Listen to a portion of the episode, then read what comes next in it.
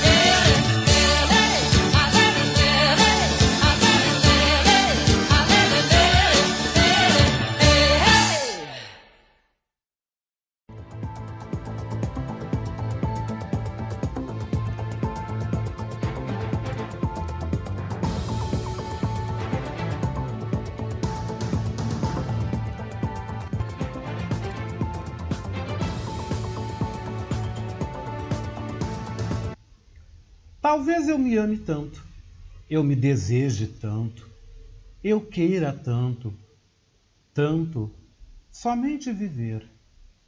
Viver para explanar este amor, para curar a minha dor, para experimentar o sabor com ardor, com flor, com cor, com magia, com, com energia. Eu sou negra, sou mulher.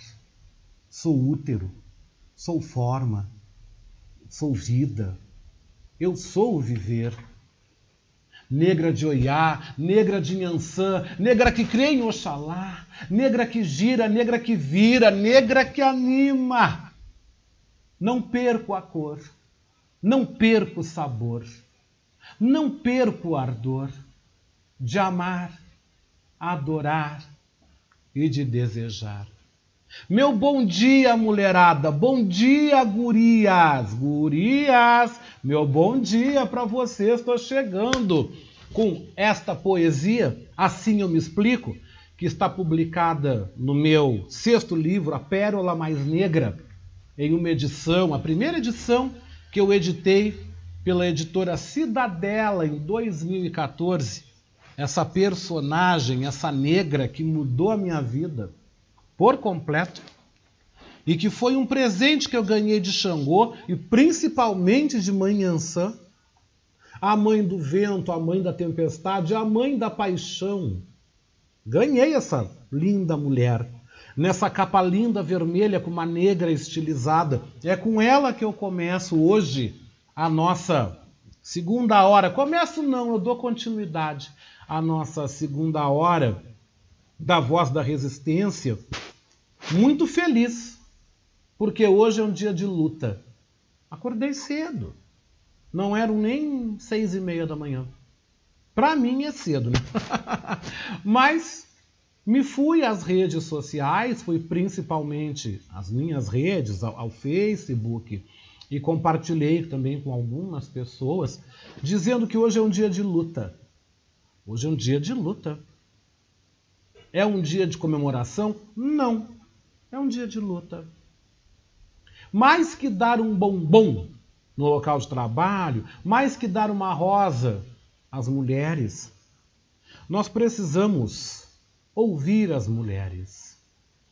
Nós precisamos abraçar as mulheres, mas sem cunho sexual.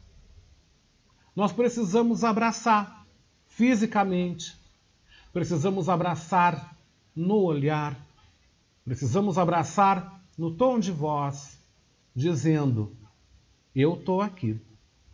Eu estou aqui. Eu estou contigo. Eu estou do teu lado. Estou junto contigo. Nós precisamos transformar conceitos. Nós precisamos dar o direito à mulher de estar aonde ela quiser nós, como homens, temos que parar de matar as mulheres moralmente como a gente faz. Moralmente. Senta tudo naquela roda. Ah, eu tô pegando fulano, ah, eu comi Beltrano, ah, ciclano é assim, ciclano é assada, ciclano é uma baita de uma pip. Nós temos que parar com isso. Nós temos que parar com isso. Porque as mulheres também têm o direito a vida sexual, a conduzir a sua sexualidade como elas querem, assim como nós. Assim como nós.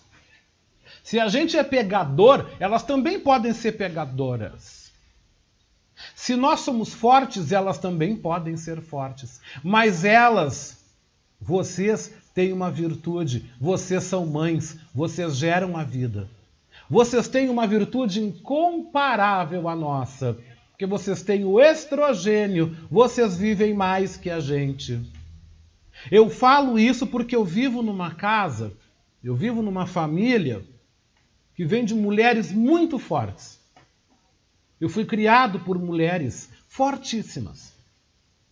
Por mulheres coiuda, como se diz aqui no Rio Grande, ou como o Lula diz do grelo duro. Exatamente. Fui criado por mulheres muito fortes por mulheres da pá pisada, pá virada, como eu digo. E graças a Deus eu tenho à minha volta mulheres maravilhosas, mulheres encantadoras. Mulheres que são amigas do Oscar. Porque o Oscar tem muita amiga mulher, viu? Sempre tive muita amiga mulher. Sempre tive. Sempre tive. Eu lembro quando eu trabalhei numa rádio, um colega disse: agora antes de entrar no ar, antes de entrar no ar. Agora vem a, a coisa mais suave. Vem o feminino, o Oscar tá chegando. Eu naquela época não entendi, até tirei uma ofensa. Hoje eu levo numa boa. Porque que legal alguém chegar e dizer que eu também sou feminino. Que bom. Que bom ter um lado feminino. Que bom que às vezes quando lembram de uma mulher lembram de mim. Que bom. Porque o meu lado feminino colabore muito para o meu lado masculino. Me ajuda e muito. Eu não vou dizer que na caminhada eu nunca resbalei também. Já, já resbalei. Já tive problemas com mulheres, já briguei, já tive situações ruins. Mas eu me perdoei, eu perdoei e eu tratei isso dentro de mim. Tratei. Claro que eu fui tratado. Tratei. Eu não tenho problema em falar das minhas mazelas. Eu teria vergonha de chegar perante ao microfone e dizer que eu sou uma pessoa linda, maravilhosa e incorruptível. Não, eu sou humano como todo mundo. Eu erro. Eu erro. Mas o bom que eu sei acertar. O bom que eu sei voltar atrás. E como eu gostaria que muitos dos meus, que eu digo homens, também pudessem ser assim. Como eu gostaria de não abrir um site de notícias e ver, como eu vi hoje, que nós temos no Rio Grande do Sul 129 órfãos de mãe. Exatamente. 129 órfãos do feminicídio. Feminicídio. No nosso Rio Grande do Sul. Como eu gostaria de ter acordado como eu gostaria de ter acordado, gente, há um tempo atrás, que eu estava em Tocantins, e não ter ficado sabendo, não ter me deparado e jamais ter acontecido o assassinato da Débora, filha da Silvia. Como eu queria que ela não tivesse nessa estatística. Como eu queria que a Débora tivesse tido o direito de viver. Porque tudo bem, gente, um relacionamento não deu certo, não deu certo. Amém. Fazer o quê? Agora, matar, por favor, eu não tenho como classificar uma coisa dessa. Por outro lado, vamos falar de coisa boa, porque as pessoas lembram da minha vibe como boa, e graças a Deus é. Estou né? muito contente, estou muito feliz, vou contar para vocês aqui por quê. Estou muito feliz, né? porque estou saindo agora uns dias, né? sexta-feira de noite, estou viajando, estou embarcando, né? o Rio de Janeiro.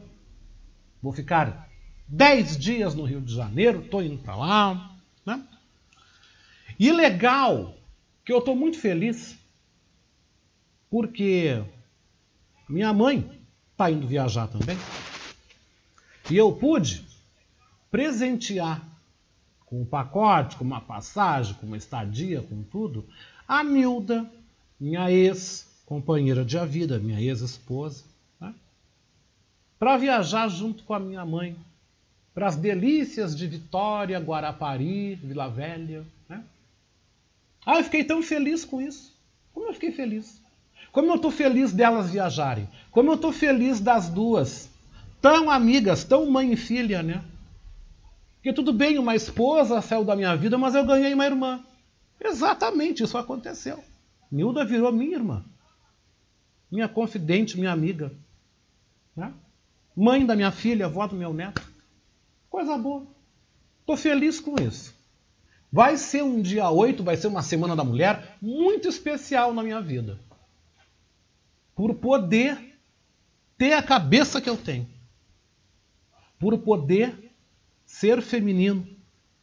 E por poder, dentro de mim, deixar a mulher fluir e não ter problema nenhum com isso. Eu não me visto de mulher eu não boto salto, eu não boto peruca, eu não pinto unha, eu não faço unha. O máximo de vaidade que eu tenho nessas coisas é com cabelo. Né? Pinto cabelo, corto, coisa e tal. Né? De vez em quando uso um pó no rosto, quando tem algum evento. No casamento da minha filha, eu me maquiei, usei um pó no rosto. É o máximo que eu faço. Nem base nas mãos eu não passo. Não tenho essas vaidades. Não me depilo. Não, não, não tenho isso. Mas o feminino é muito bem resolvido dentro de mim. O homem e a mulher caminham muito bem dentro de mim. E nunca pensei que, que, que, os dois gêneros caminhariam tão bem. Que os dois iam se completar tão bem dentro da minha vida. Porque hoje, gurias, quer que eu diga uma coisa?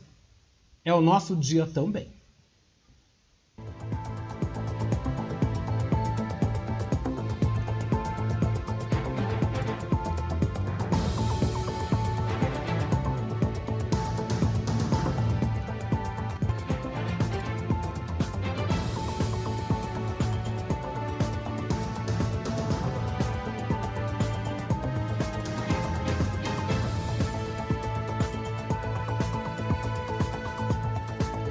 E tô chegando, gente, tô chegando com o apoio técnico de Jefferson Sampaio, com o apoio institucional de Daniela Castro, Sheila Fagundes e Vera Lucia Santos nas redes sociais e na direção geral da Manaua, ela, Beatriz Fagundes, ao qual eu cumprimento todas as minhas colegas manaualtas, cumprimento todas as minhas amigas ouvintes, eu cumprimento em nome da Beatriz com aquele beijou com gosto de coco, todas vocês que vão comigo, que estão sempre comigo, né?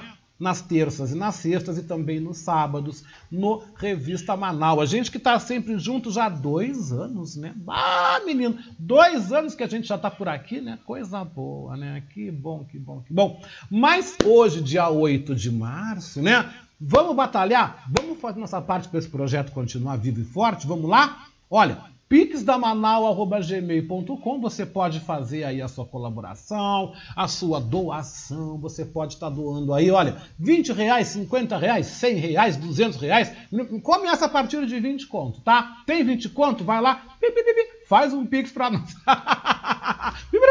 Gostei. Faz um pix pra gente aí. Mas você quer saber como é que você pode ajudar a gente também? Vamos lá? Ouça!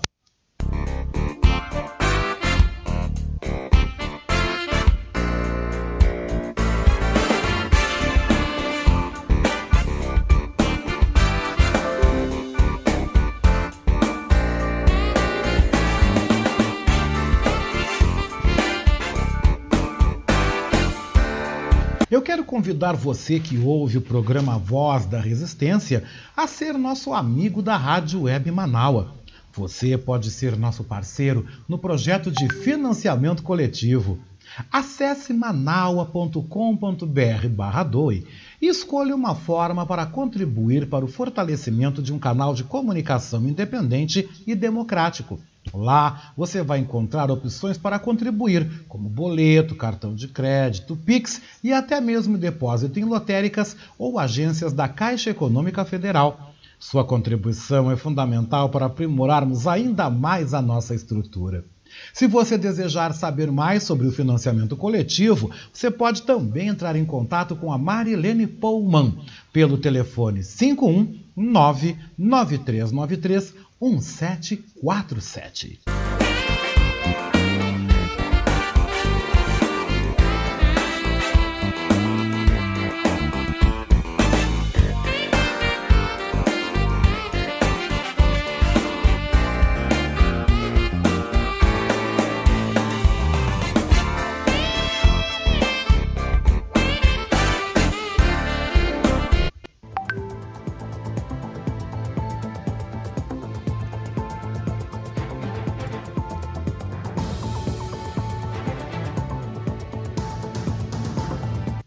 Começando o nosso programa então, né, gente? O nosso zap tá aí à tua disposição, né?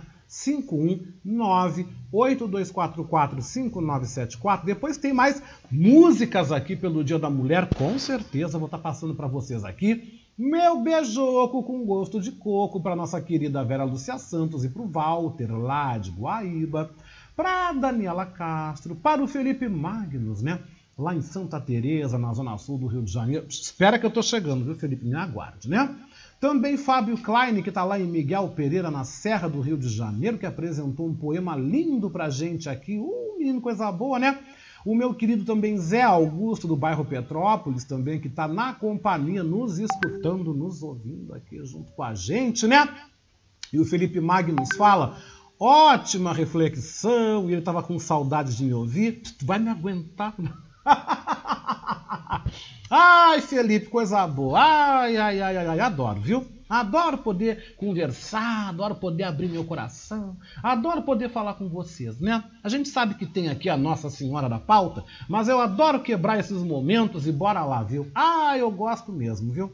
Adoro. Ainda mais num dia como hoje, né, gente? Que é o Dia Internacional da Mulher. Que eu quero lembrar, meninos, meninos, vamos pra cozinha fazer almoço, viu? Dois de arroz, pacote de água. Vamos botar um feijão na pressão. Bora temperar os bifes. Vão se virar. Vão se virar.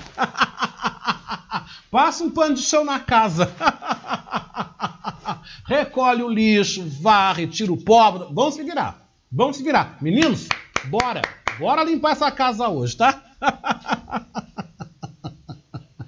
Mas, gente, é nesse clima, nessa vibe, nessa brincadeira, tudo de bom. Daqui a pouco o Cantarelli também está aqui com a gente, né? O nosso querido Léo Cantarelli, falando também, né? Acerca do que eu estava dizendo agora para vocês, né, gente? Acerca do que eu estava aqui falando, cerca de, né?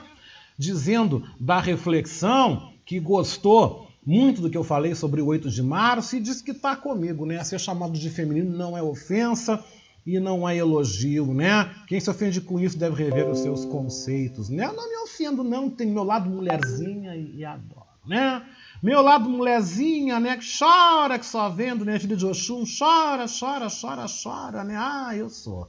Ah, tem dias que eu tô bem mulherzinha, sabe? Ah, tudo bem, faz parte, né? A gente veio da mulher, né, cara? É evidente que a gente também deve ter um pouco de estrogênio. Nós também não somos 100% testosterona também, né? Então, bora, bora deixar viver, bora curtir, bora ser feliz. Mas, como eu estava dizendo, gente, a gente está abrindo o programa de uma forma que reverencia esse dia. Exatamente. Aqui eu preparei uma série de materiais aqui bem especiais que falam sobre esta data e sobre o panorama, a conjuntura do ser mulher no Brasil, no mundo e também a programação que nós temos hoje aqui em Porto Alegre, também no Legislativo Gaúcho, sobre a data. Mas eu quero começar andando um pouco na história, né? Apresentar a vocês esse material produzido e editado pelo locutor Almeida Júnior, que está sempre com a gente aqui no Revista Manaus, que apresenta a história deste dia, cuja origem vem da luta das mulheres operárias,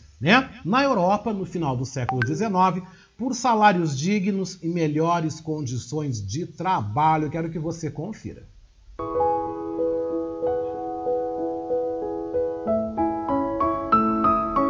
As histórias que remetem à criação do Dia Internacional da Mulher alimentam o imaginário de que a data teria surgido a partir de um incêndio em uma fábrica têxtil de Nova York em 1911, quando cerca de 130 operárias morreram carbonizadas.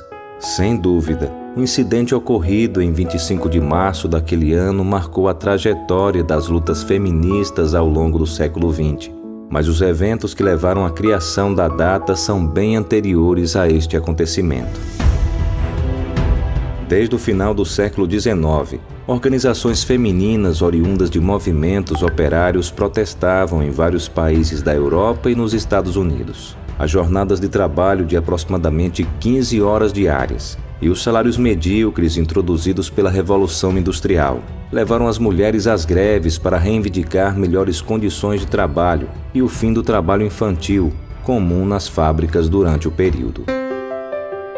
O primeiro Dia Nacional da Mulher foi celebrado em maio de 1908 nos Estados Unidos, quando cerca de 1.500 mulheres aderiram a uma manifestação em prol da igualdade econômica e política no país.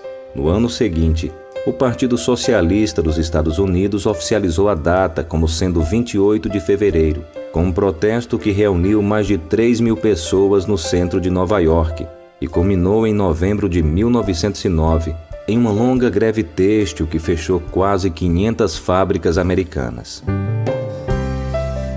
Em 1910, durante a segunda Conferência Internacional de Mulheres Socialistas na Dinamarca, uma resolução para a criação de uma data anual para a celebração dos direitos da mulher foi aprovada por mais de 100 representantes de 17 países. O objetivo era honrar as lutas femininas e assim obter suporte para instituir o sufrágio universal em diversas nações. Com a Primeira Guerra Mundial, eclodiram ainda mais protestos em todo o mundo, mas foi em 8 de março de 1917, quando aproximadamente 90 mil operárias manifestaram-se contra Nicolau II.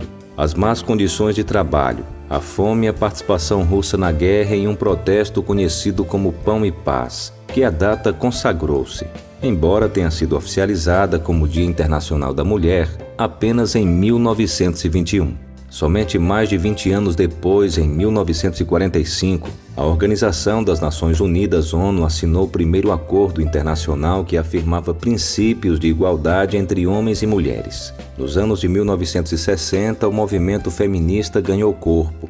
Em 1975, comemorou-se oficialmente o Ano Internacional da Mulher, e em 1977, o 8 de março, foi reconhecido oficialmente pelas Nações Unidas. No Brasil, as movimentações em prol dos direitos da mulher surgiram em meio aos grupos anarquistas no início do século XX, que buscavam melhores condições de trabalho e qualidade de vida. A luta feminina ganhou força com o movimento das sufragistas nas décadas de 1920 e 30, que conseguiram direito ao voto em 1932 na Constituição promulgada por Getúlio Vargas. A partir dos anos 1970, emergiram no país organizações que passaram a incluir na pauta das discussões a igualdade entre os gêneros, a sexualidade e a saúde da mulher. Em 1982, o feminismo passou a manter um diálogo importante com o Estado, com a criação do Conselho Estadual de Condição Feminina em São Paulo, e em 1985, com o aparecimento da primeira delegacia especializada da mulher.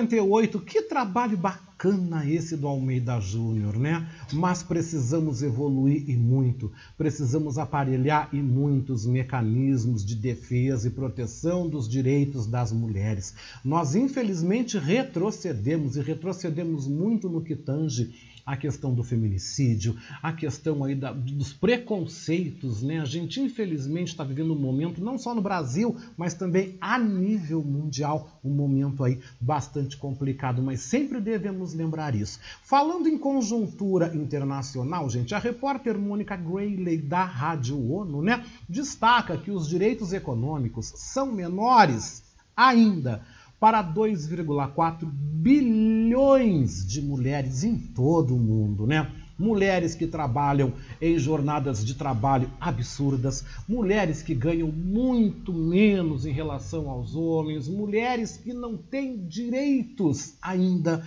ao redor do planeta. Você confere esse material agora.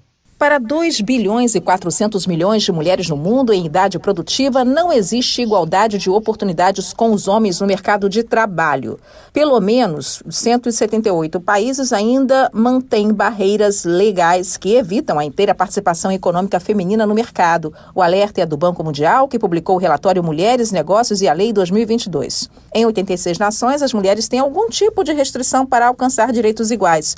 E 95 países falham em dar garantias sobre sobre pagamentos iguais para o mesmo trabalho feito por homens e mulheres. Mas o Banco Mundial afirma que existe uma esperança de mudança, pelo menos em 23 países que no ano passado conseguiram melhorar as leis para avançar a inclusão econômica das mulheres. Dentre eles está Angola, o país africano de língua portuguesa que tornou um crime o assédio sexual no trabalho. A vice-presidente do parlamento do país, Emília Carlota Dias, disse à ONU News antes da divulgação do relatório que os homens devem investir mais na parceria com as mulheres mulheres para o bem de todos. A situação da paridade vai trazer também outros problemas, porque os homens vão achando que nunca vão conseguir, porque é necessário estar representada uma mulher. Mas a nossa voz tem que, tem que se ouvir no mundo, temos que continuar a lutar. Nós tivemos exemplos de grandes heroínas.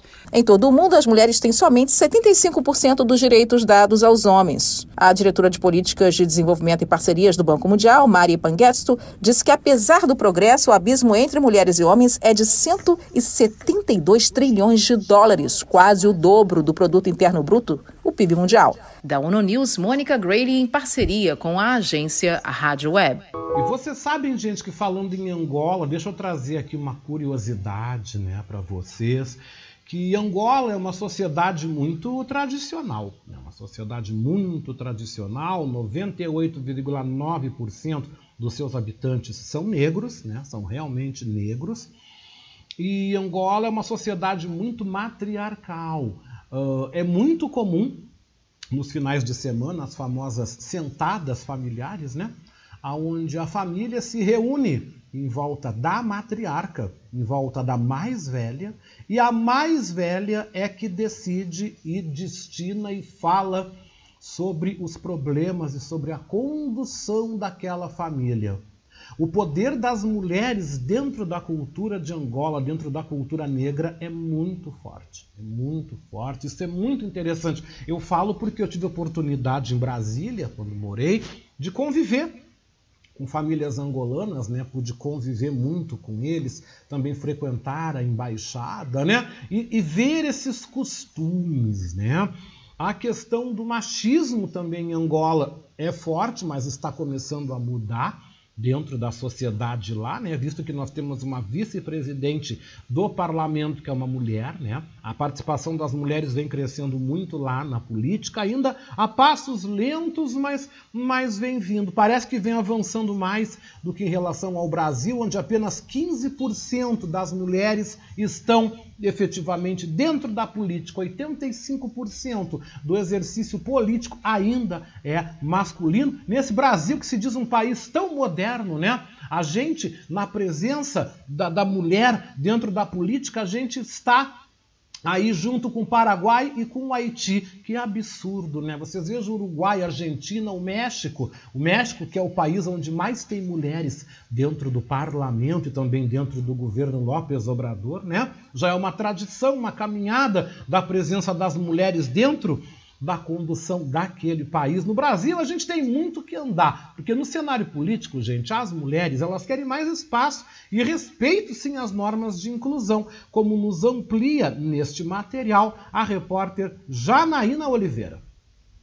Segundo o Observatório Nacional da Mulher na Política, o Brasil está atrás de todas as nações da América Latina, com exceção do Paraguai e do Haiti, quando o assunto é a participação feminina na política. Mostra que a Câmara dos Deputados, por exemplo, possui apenas 15% de mulheres, o Senado Federal 12%, que nas eleições de 2020, 900 municípios não tiveram sequer uma vereadora eleita. Mas por que isso ainda acontece 90 anos depois da mulher poder votar e ser votada? Para a professora da UFRJ e co-diretora da Tenda das Candidatas, Hanna Maruti, trata-se de uma questão cultural somada à violência institucional. A participação das mulheres na política eletiva no Brasil ainda é fraca, porque apesar das mulheres possuírem uma igualdade formal, política, ainda predominam estruturas sociais que excluem as mulheres da política eletiva. E aí cito o racismo, o machismo, a violência política de gênero e de raça e a violência institucional, principalmente dos partidos políticos, ao não investirem em candidaturas de mulheres, ao fazerem mulheres como candidatas laranjas, ao não dar apoio. Diante desse cenário crítico em que a população é formada por maioria de mulheres, mas que tem pouca representatividade no espaço político,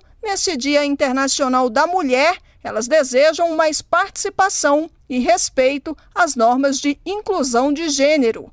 Querem ser eleitas e assumir os cargos. Querem respeito dos partidos na lei que determina mínimo de 30% de mulheres filiadas para concorrer no pleito. Pedem justiça na divisão de recursos para a campanha. Só assim, de acordo com a consultora em comunicação e política, cofundadora e cogestora do Meu Voto Será Feminista, Juliana Romão, será possível aumentar a participação das mulheres nas eleições 2022. Isso tem a ver com a construção de cotas de gênero, tem a ver com uma legislação que tenha claro propósito de construir um ambiente que permita chegar à paridade política, né, que seja inclusivo, que permita uma diversidade, né, que as mulheres tenham condição de disputar realmente os espaços de poder com homens, as mulheres diversas, né, sempre falando aí nessa diversidade de mulheres negras, LBTs, indígenas, brancas, com deficiência periférica. Juliana Romão cobra a fiscalização e observação por parte dos partidos. Ainda há muitos partidos que burlam a lei, fingem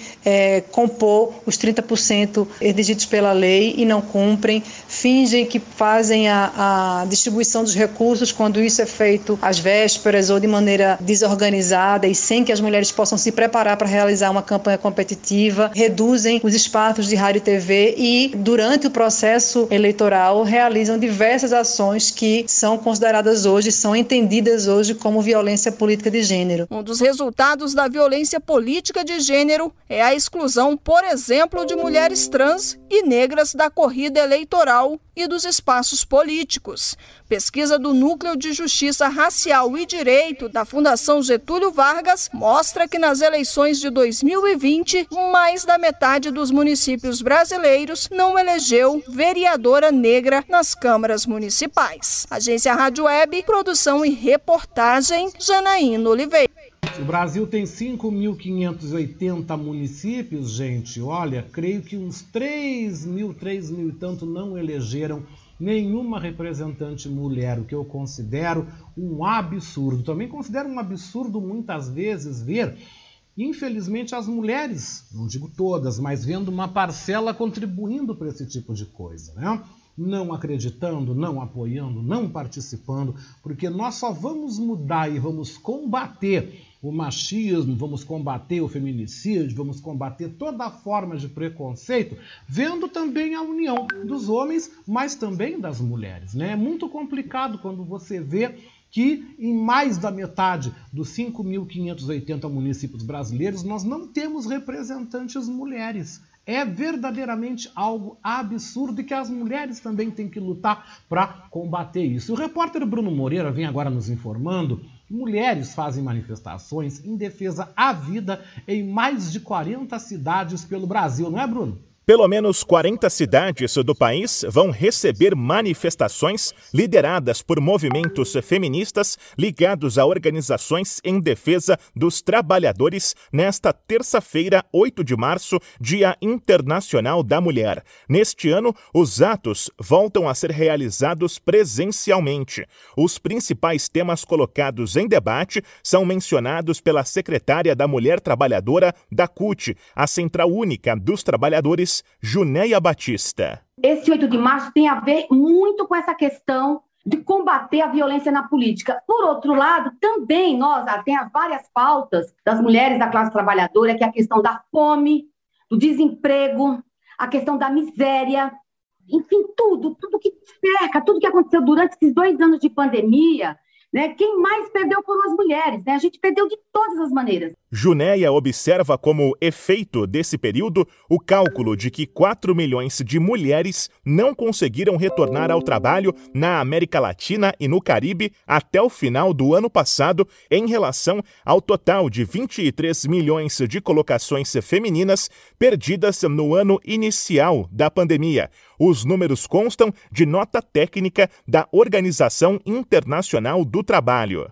Aquela mulher que perdeu seu emprego, essa é uma desvalida Aquela mulher que ainda tem um emprego e tem um salário, dois salários mínimos, que já é muito, essa mulher, cada dia mais, quando ela vai ao supermercado, quando vê um, um pacote, meio quilo de café, R$25,90, é absurdo o que a gente está vivendo. A secretária da Mulher Trabalhadora da CUT ainda afirma que haverá resistência das mulheres nas ruas e em todos os espaços. O site da entidade traz a relação de todas as manifestações confirmadas. O endereço é cut.org.br.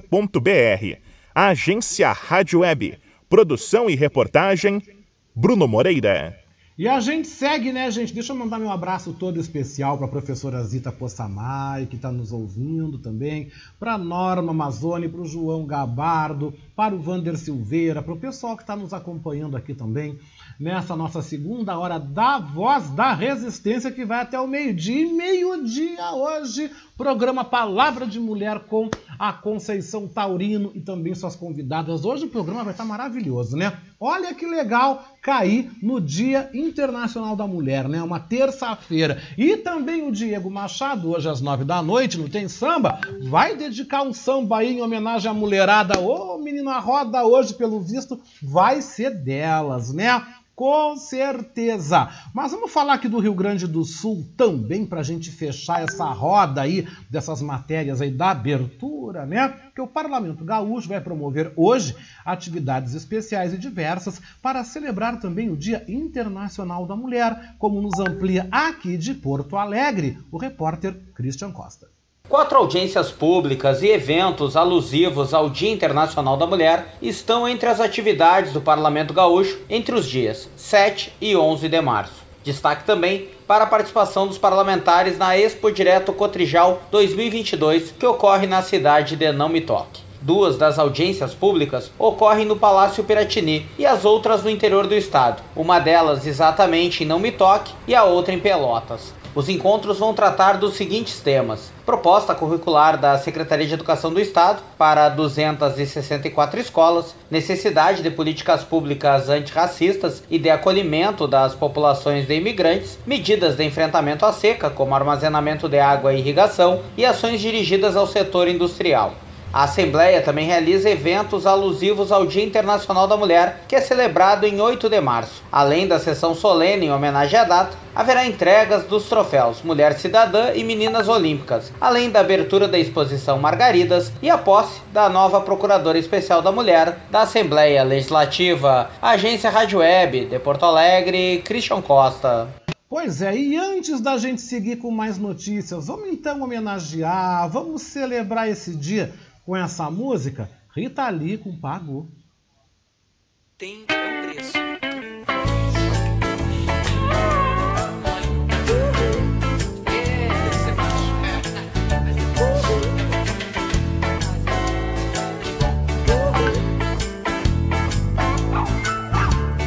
Mexo, remexo na Inquisição.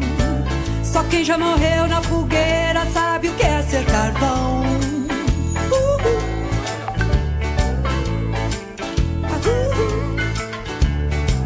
Eu sou pau pra toda obra.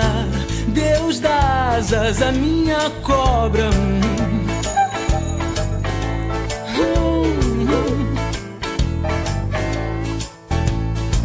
Minha força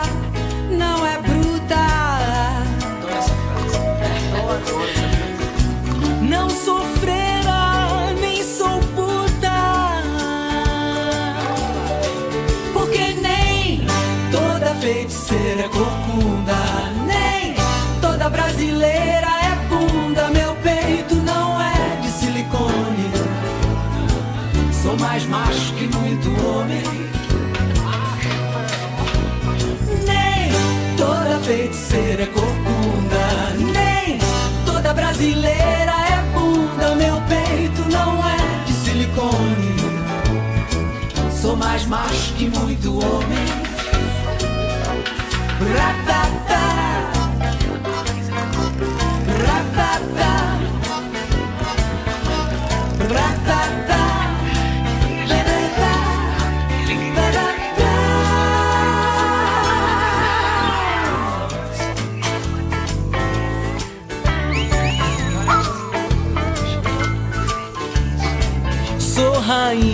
Do meu tanque. Sou pago indignada no palanque. Ah, Fama de porra louca, tudo bem. Minha mãe é Maria Ninguém.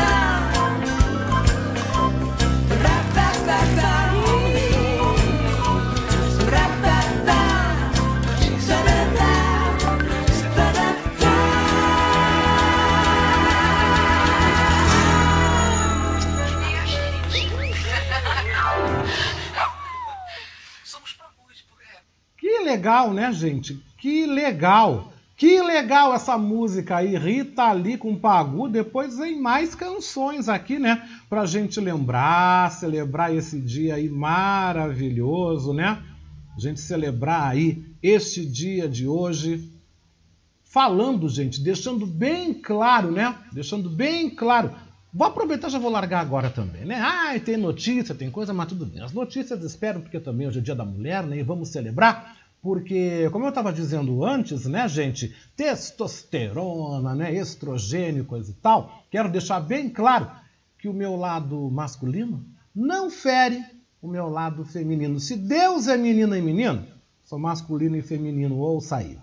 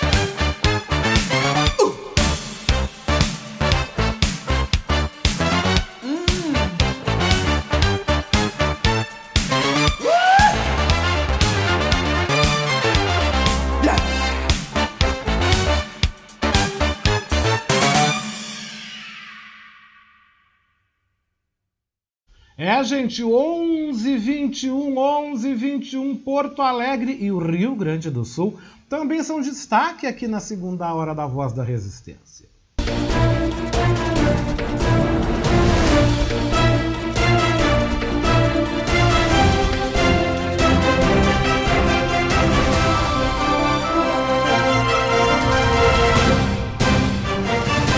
É 11 22 2, gente, a tempestade registrada na tarde de ontem deixou vários estragos aqui em várias áreas de esteio aqui na Grande Porto Alegre, com destelhamentos e mais de 50 árvores caídas.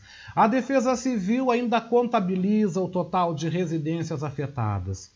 Entre os bairros mais atingidos estão Vila Olímpica e Planalto. A região ficou sem fornecimento de energia elétrica, água e, veja só, internet.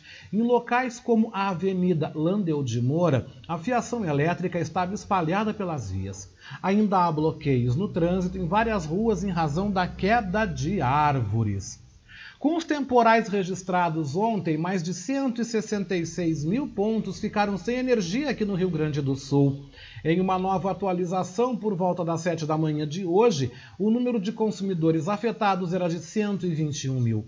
Equipes da concessionária Rio Grande Energia trabalham para restabelecer o fornecimento de energia a 98 mil clientes atingidos. Na noite de segunda-feira, eram 180 mil prejudicados. As áreas mais afetadas estão nos municípios de Canoas, Esteio, Sapucaia do Sul, além de cidades do Vale do Rio Pardo, na região central. A CEE Equatorial informou às 5 da manhã de hoje que ainda permaneciam pelo menos 23 mil pontos sem energia elétrica em razão das tempestades registradas neste domingo e também na tarde desta segunda-feira. As cidades mais atingidas foram Porto Alegre, Alvorada, Eldorado do Sul, Guaíba e Viamão. Prefeito de Porto Alegre, Sebastião Melo, assinou nesta segunda-feira um decreto que estabelece novas regras de convivência no bairro Cidade Baixa. Entre as medidas fica vedada a atividade de ambulantes no bairro, no horário da meia-noite até às sete da manhã, exceto quando autorizados pela Secretaria Municipal de Desenvolvimento Econômico e Turismo. Também fica proibida a venda por meio de tele entrega de bebidas alcoólicas e alimentos a quem esteja em via pública. Bares, restaurantes e similares devem, após as duas da manhã, restringir atividades ao consumo em área interna do estabelecimento. A Guarda Municipal será responsável por dispersar aglomerações que perturbem o sossego público.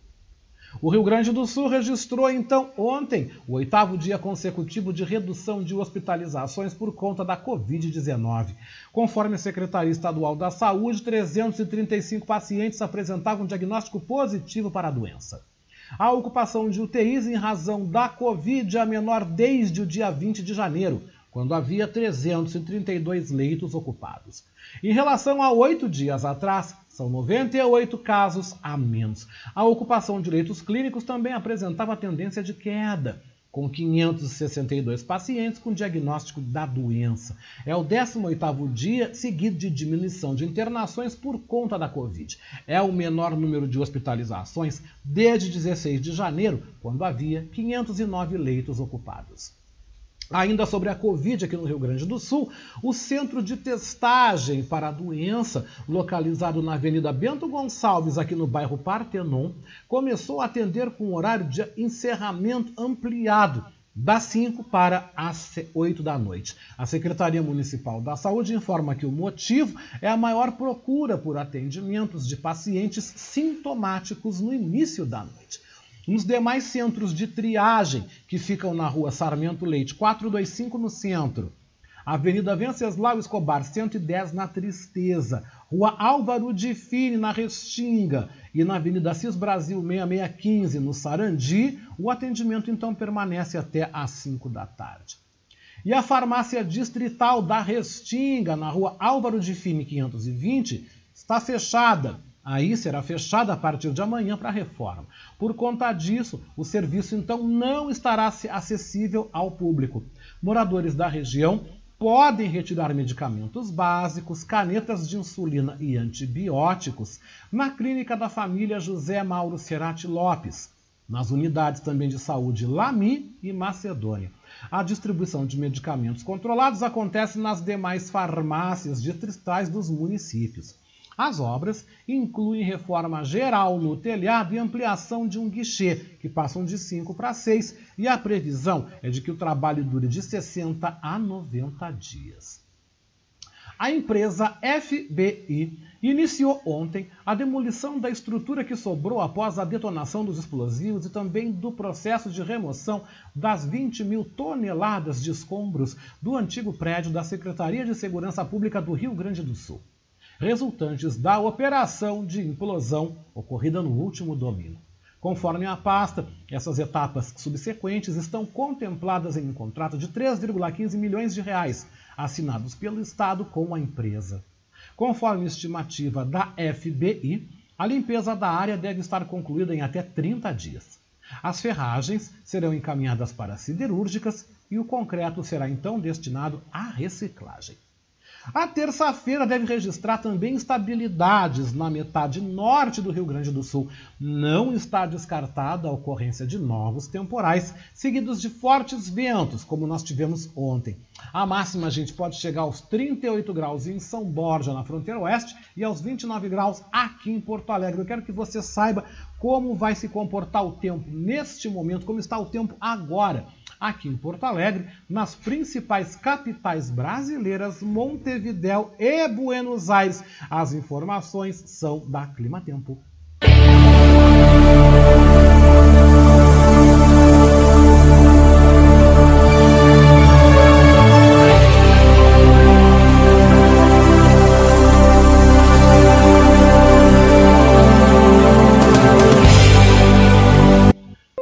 Gente, Porto Alegre, gente, capital e também a região metropolitana estão com tempo bom, mas o céu é parcialmente nublado. Agora nós temos 26 graus aqui em Porto Alegre, a máxima deve chegar aos 29. Florianópolis tem também tempo bom com céu parcialmente nublado, agora na ilha 27 graus, a máxima também deve ficar entre os 29 graus. Curitiba tem Tempo bom com céu parcialmente nublado, agora 26 graus, a máxima deve chegar aos 28. São Paulo tem tempo bom com céu parcialmente nublado, agora 28 graus, a máxima pode chegar aos 31. Rio de Janeiro tem tempo bom com céu claro, agora 29 graus, a máxima deve chegar aos 35. Brasília tem tempo bom com céu claro, agora 24 graus, a máxima deve chegar aos 28. Montevidéu tem tempo bom com céu claro, gente, nesse momento 24 graus, a máxima deve chegar aos 26 e Buenos Aires. Buenos Aires tem também tempo bom com céu claro, a máxima por lá deve chegar aos 27 graus. Neste momento, na capital da República Argentina, 24 graus. E você fica sabendo dos fatos que marcaram a história neste 8 de março.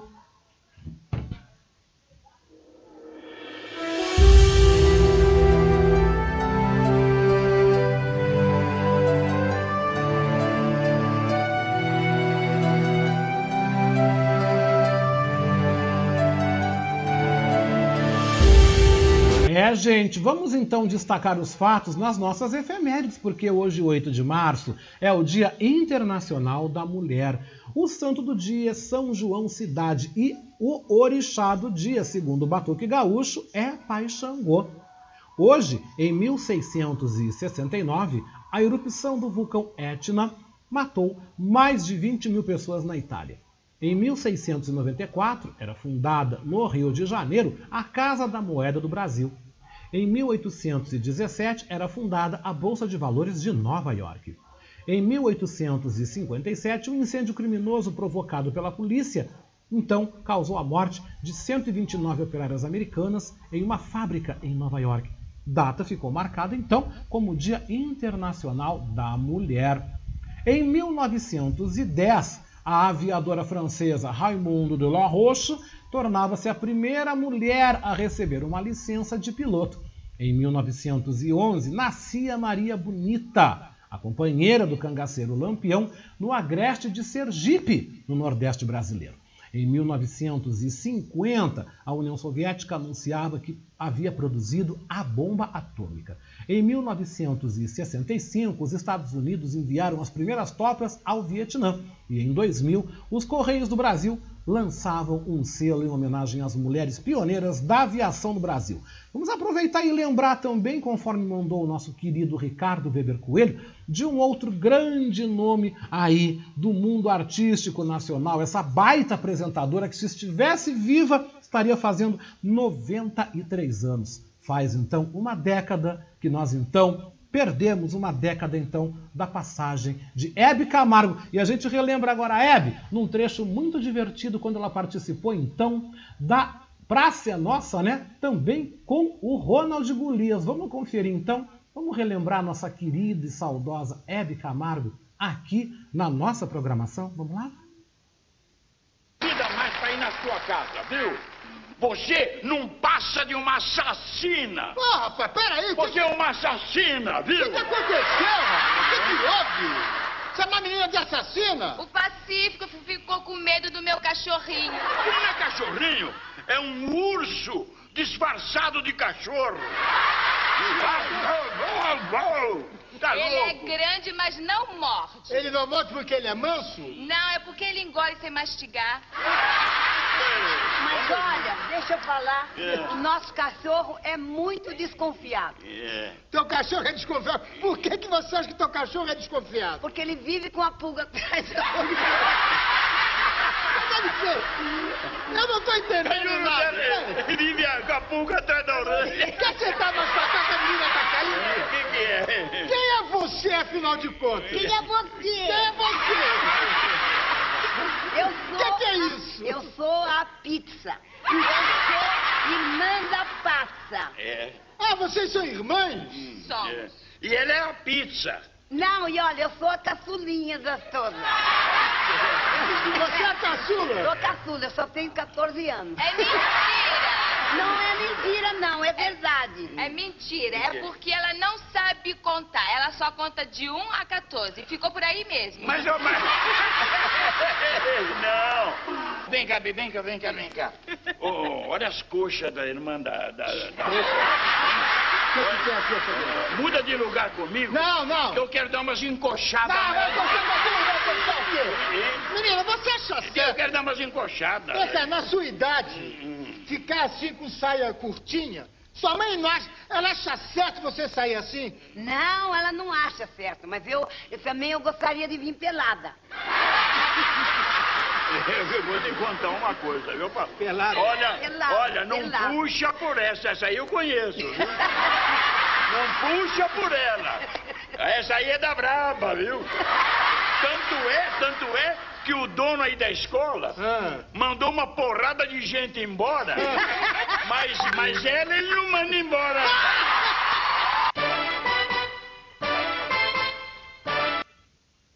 legal, né, gente? Que legal a gente lembrar e recordar Hebe Camargo, saudosa Hebe. Eu gostava muito da Hebe, né?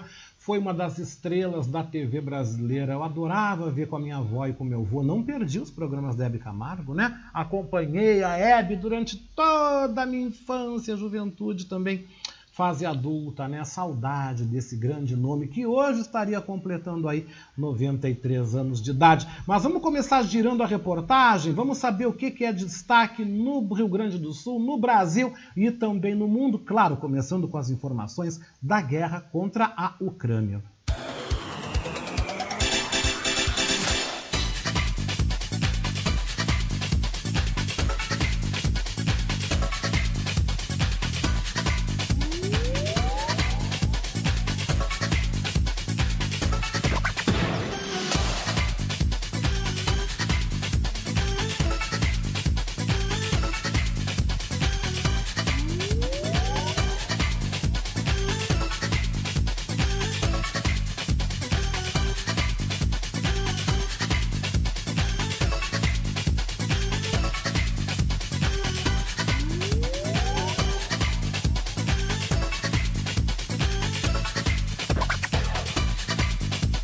É, gente, 11h36 em Seguidinho Esporte com Léo Cantarelli com a gente aqui na segunda hora da Voz da Resistência. Mas vamos então direto a Paris, porque a Rússia anuncia cessar-fogo na Ucrânia para permitir então a retirada de civis. Vamos então direto à Rádio França Internacional saber os detalhes desta manhã de guerra no leste europeu.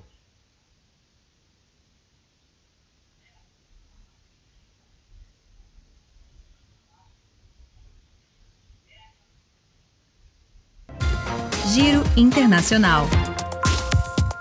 Paloma Varon. Essas são as principais notícias dessa terça-feira, 8 de março. A Rússia prometeu abrir corredores humanitários na manhã dessa terça-feira para permitir que milhares de civis fujam das principais cidades ucranianas sob fogo de artilharia russa por quase duas semanas após várias tentativas que não foram adiante. Moscou anunciou o estabelecimento de um cessar-fogo a partir das 10 horas, horário de Moscou, para a evacuação de civis de Kiev, bem como das cidades de Sumy, Kharkiv, Chernigiv e Mariupol. Kiev não fez comentários, apesar do prazo estabelecido pela Rússia, para as autoridades ucranianas que deveriam dar o seu acordo sobre novas rotas de evacuação.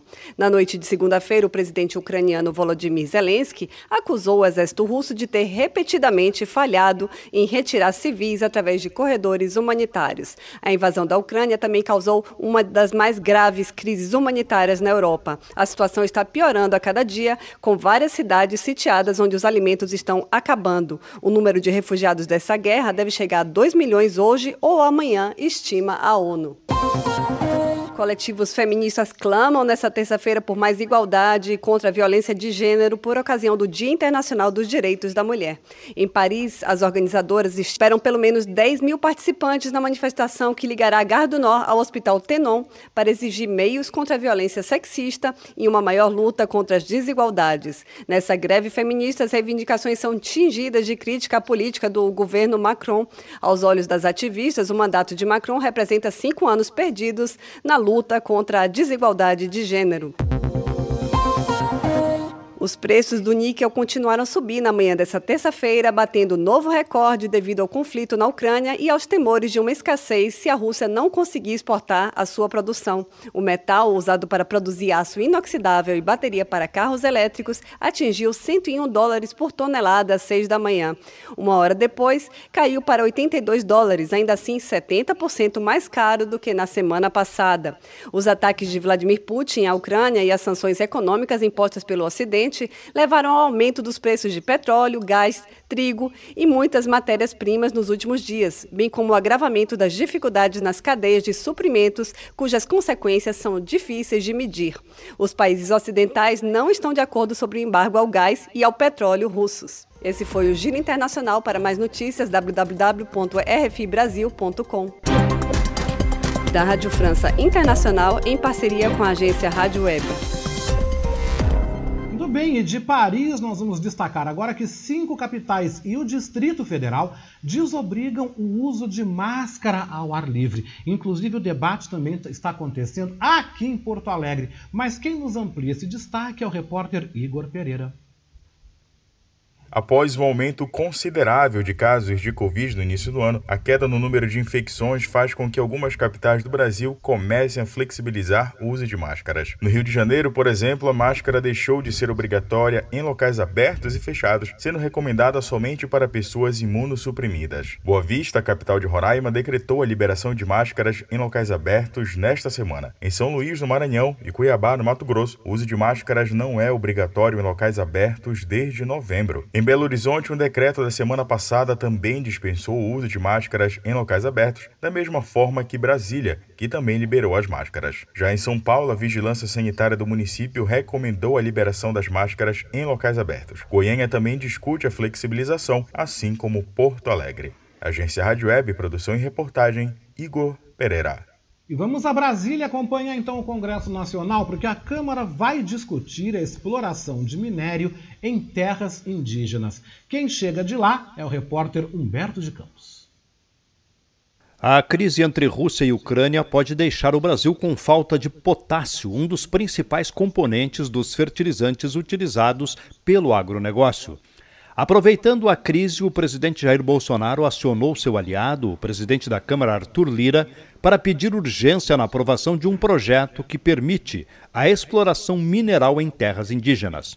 Numa entrevista na manhã desta segunda-feira a uma rádio de Roraima, Bolsonaro defendeu o tema abertamente. E agora, então, com essa crise internacional, dada a guerra, é, o Congresso sinalizou em votar esse projeto em regime de urgência. Eu espero que seja aprovado na Câmara já agora em maio. O projeto é polêmico e está na Câmara desde 2020, mas agora, diante da crise que atinge o maior fornecedor de fertilizantes do país, o governo pede urgência. Arthur Lira, além de aliado do governo, é simpático a esse projeto. Ele sabe que o tema vai enfrentar resistência, principalmente dos ambientalistas, mas garantiu que vai discutir a questão com os líderes dos partidos já na reunião de líderes desta terça-feira. Agência Rádio Web de Brasília, Humberto de Campos. E ainda Humberto de Campos volta destacando que o Congresso examina veto a absorventes em sessão nesta quinta-feira. Vamos então até o Congresso com Humberto de Campos. O presidente do Senado, Rodrigo Pacheco, usou sua conta no Twitter para anunciar nesta segunda-feira a agenda de votações do Senado esta semana, quando os parlamentares voltam do feriado de carnaval. Ele confirmou que a casa vai continuar discutindo e tentando aprovar projetos que ajudem na queda dos preços dos combustíveis, mas vai dar uma atenção especial à comemoração do Dia Internacional da Mulher. Nesta terça-feira haverá uma sessão solene no Senado para comemorar a data.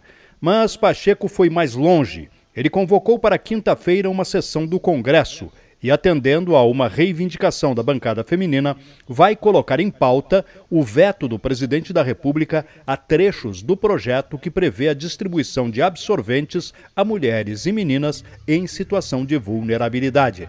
No Twitter, Pacheco confirmou que nessa mesma sessão será apreciado o veto do presidente da República ao projeto que cria o Programa de Renegociação de Dívidas para microempreendedores individuais, para microempresas e empresas de pequeno porte, todos os que são enquadrados no chamado Simples Nacional.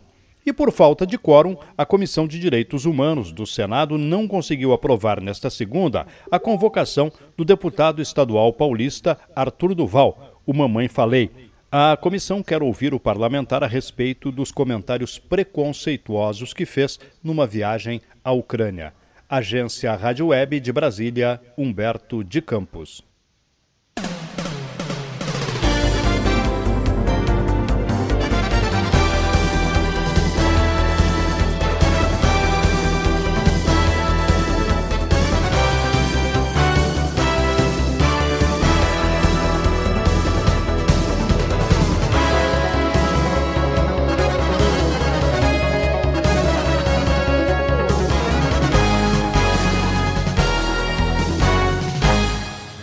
Quando você vê esta trilha, né? Quando você vê essa vinheta, né?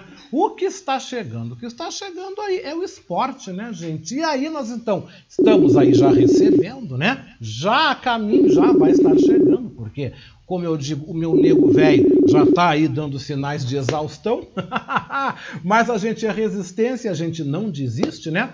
Já estamos recebendo aí o nosso colega jornalista, também escritor, Léo Cantarelli, para a gente já falar de futebol, falar do Grenal de amanhã, que eu acho que vai finalmente acontecer, mas antes disso também, bom dia Cantarelli, tudo bom?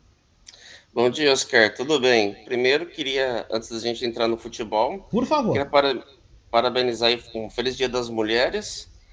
Que essa data, cada vez mais, eu acho que represente uma luta das mulheres. E que comentários como do, do deputado, que agora foi mencionado até na reportagem, é, não sejam tolerados e que ele perca o mandato, sim, que é muito feio o que ele fez, e que discursos como esse cada vez mais fiquem no, no passado e também elogiar o programa aí que tá, tá bem legal, assim.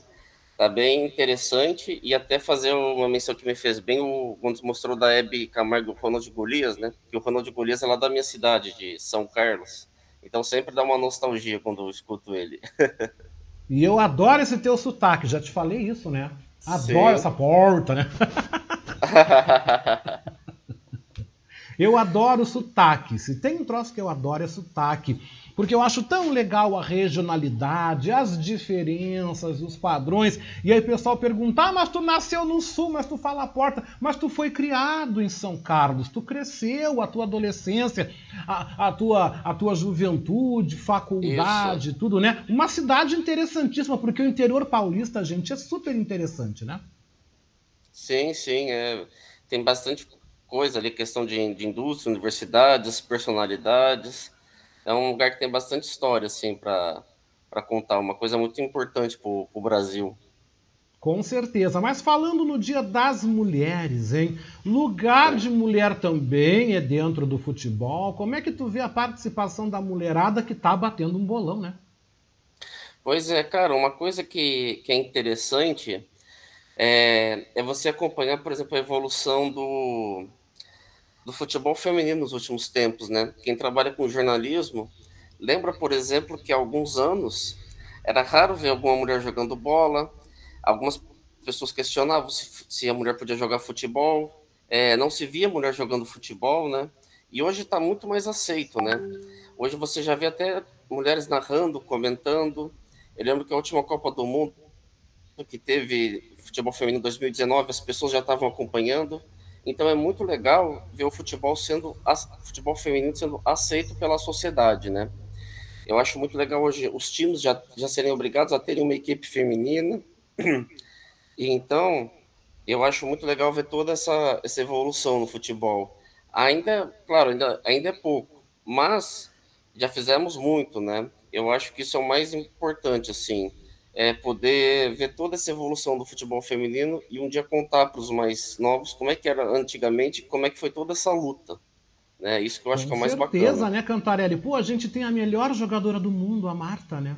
Olha que baita evolução. Sim, exatamente. A Marta, que é um, um grande talento, que veio lá do interior de Alagoas, uma pessoa muito pobre, e quem sabe se não fosse até melhor trabalhado, sem os preconceitos da sociedade, não poderia tá, ter sido muito melhor e até ter dado mais frutos para o Brasil, como por exemplo uma Copa do Mundo, né? É uma coisa que fica, né? O quanto na verdade o, o preconceito não prejudicou o trabalho dela, mesmo ela tendo muito talento. Com certeza, maravilhosa, encantadora, um exemplo de vida, né? Mas saindo das gurias, vamos falar dos guris. O que, que a gente pode prospectar do Grenal que finalmente vai acontecer amanhã, né, Cantarelli? É, tomara que seja finalmente amanhã. E eu acho que os dois times ainda vêm muito pesado pela eliminação na Copa do Brasil, né? Que eu acho que as duas torcidas ainda estão bem chateadas. E eu acho que quem perder amanhã vai, vai ficar muito feio, vai ter uma crise muito grande. É, eu acho que o Inter vem pior, porque o, o, Inter ainda está jogando muito mal, mesmo que tenha vencido lá o, o Aimoré por 1 a 0 mas é um time que é desesperador ver o Inter em campo, né? Um time que não cria, um time que não, não tem confiança, um time que não, não produz nada, né? O Grêmio ainda, ainda tem alguma coisa, né? Por exemplo, com o Novo Hamburgo no sábado. Mesmo que saiu perdendo, quase perdeu, mas ainda teve força para ir atrás, né? E isso às vezes falta para o Inter, parece. Uma força maior. Então, o Grêmio, embora não esteja bem, não tenha vários problemas, acho que principalmente na defesa, o Grêmio vem um pouquinho melhor, né, para esse jogo. E o Grêmio, que é uma coisa que eu acho que ele faz muito certo também, agora falando fora dos gramados, é, vai, vai ter uma- um reforço nas janelas do, do seu ônibus, né? Vai pôr uma película nos vidros para garantir mais proteção aos atletas, o que está certo, e acho que é um bom chamativo para nossa segurança aqui no, no, no país e no futebol, que não, não vai tolerar mais isso. E tem que pôr essa película mesmo e mostrar que não, não confia nas autoridades.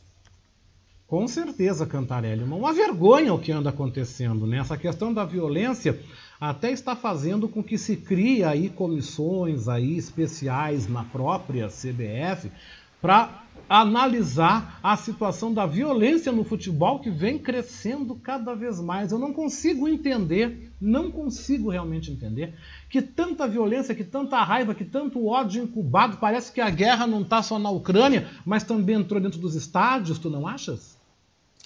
Pois é, né? Uma, aí é uma coisa assim, eu não sou especialista nessa questão de psicologia humana, né? Mas às vezes a gente pergunta assim, o quanto, por exemplo, às vezes a questão da pandemia, o quanto desemprego, o quanto guerra na Rússia, é, não incentiva as pessoas a fazerem isso, né? Por exemplo, elas vão para o estádio, estão em bando, em segurança e acabam descontando, vamos dizer assim, toda a sua, a sua raiva, vamos dizer assim, né? Seria interessante ver o quanto, essas, o quanto essa coisa, mesmo que de forma inconsciente, está associada, né? E você vê que lá no Brasil, não sei se você viu no México os horrores ali de, Foi um de horror também, eu tive acompanhando, fiquei impressionado. Atlas e Querétaro, né? o que aconteceu ali, as pessoas mortas já, as pessoas roubando as roupas de quem, do, de quem tinha falecido, chutando cabeça de quem já estava morto. Eu fiquei assim, chocado aquilo. Aquilo parecia um cenário de guerra mesmo. É, as famílias se protegendo. É, é muito interessante ver o quanto o futebol tá, tá sofrendo com isso, né? Tá sobrando pro futebol. Nossa, E eu realmente estou ali- impressionado, eu, eu realmente estou impressionado. Mas para a gente concluir, né, Cantarelli, infelizmente nosso tempo está acabando, Claro. vamos falar um pouquinho também, já falamos do Grenal, mas as tuas perspectivas pro gauchão. O que, que a gente tem aí do gauchão que a gente deve acompanhar? Né? É, é, eu acho que essa, o Gauchão, a última rodada, fica para fim de semana, né? Eu vou falar assim, a Copa do Brasil, a segunda fase tem hoje, para quem gosta, começa a segunda fase, né? O, o Figueirense enfrenta hoje o Cuiabá, no Orlando Scarpelli, em, Santa, em Florianópolis. O Santos enfrenta o Fluminense do Piauí, no Piauí, às nove e meia da noite também. Então hoje começa a segunda fase, e diferente da primeira, não tem a questão do, do visitante se classificar por empate, né? Empatou, vai para os pênaltis, o que é mais justo. E aí o, amanhã o Vasco ainda joga com a Juazeirense na Bahia, e me estranhou que a Ju- Juazeirense colocou ingresso a 200 reais, né? Não sei para que ingresso tão caro. É, não é final de Copa do Mundo ali. E o, ah, e, é, é isso mesmo. E o Gauchão a gente, acho que a gente pode falar mais pro fim de semana, até que vai ter mais tempo. Vai ter a última rodada, né? Aí deixamos para sexta-feira. Com certeza, Cantarelli, deixamos para sexta-feira. E sexta-feira nós vamos conversar um pouco a mais de futebol também, porque sexta-feira eu tô tirando aí uns dias, né? Vamos deixar todo mundo muito bem informado. Você vai descansar um pouco também e eu também, é claro, né? Querido, um abraço, uma ótima semana. Tá, peraí, mas sexta-feira tem programa? Não entendi. Tem, sexta-feira tem, querido. Ah, tá, desculpa. É que você falou Vamos de conversar um pouco a mais. Ah, tá bom então, entendi. Ok, então até sexta-feira, Oscar. Um abração. Obrigado, gente. É isso aí, gente. E com o Cantarelli, que eu deixei para o fim como a cereja do bolo, porque vocês sabem que eu adoro futebol, né? Vocês sabem disso melhor do que ninguém. Não preciso ficar contando aí Gregre para dizer Gregório. Eu vou então encaminhando o final desta segunda hora da nossa Voz da Resistência. Meu muito obrigado, o apoio técnico de Jefferson Sampaio, apoio institucional de Daniela Castro, Sheila Fagundes e Vera Lúcia Santos nas redes sociais e na direção geral Beatriz Fagundes. Gente, na sequência, vocês vão ficar muito, mas muito bem acompanhados com as gurias do Palavra de Mulher. Conceição Taurino, direto de São Paulo para todo o Brasil, para todo mundo, aqui pelas nossas ondas da nossa rádio web Manaus, a voz da resistência. Depois tem Bem Viver, tem aí a música da Manaus by Jefferson Sampaio, temos também o Emancipa, né? E depois nós temos às nove da noite, tem samba com Diego Machado, que hoje a roda de samba é delas, hein? Imperdível. Gente, tô indo, tô pegando o beco, tô deixando vocês com esse clássico de Erasmo Carlos, Mulher, Mulher, do barro de que você foi gerada, né? Tô deixando vocês com Erasmo Carlos, vou indo, vou pegando o beco, tá? Vou pegando o beco, tá, gente? Volto na sexta-feira, às 10 e meia da manhã, aqui na segunda hora da Voz da Resistência. Beijoco! Fui! Tchau!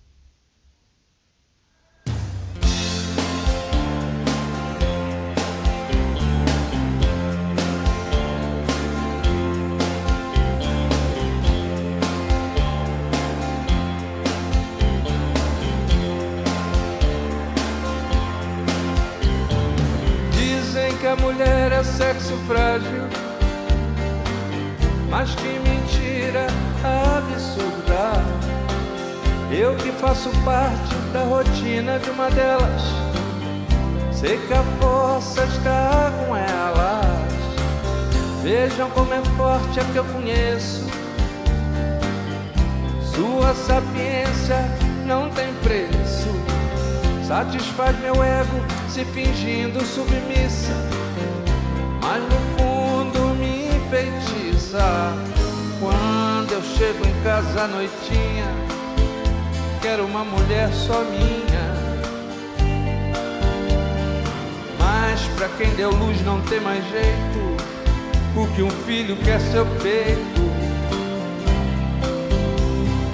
O outro já reclama sua mão, e o outro quer o amor que ela tiver. Quatro homens dependentes e carentes da força da mulher. Mulher, mulher, do barro de que você foi gerada, me veio inspiração pra decantar você nessa canção.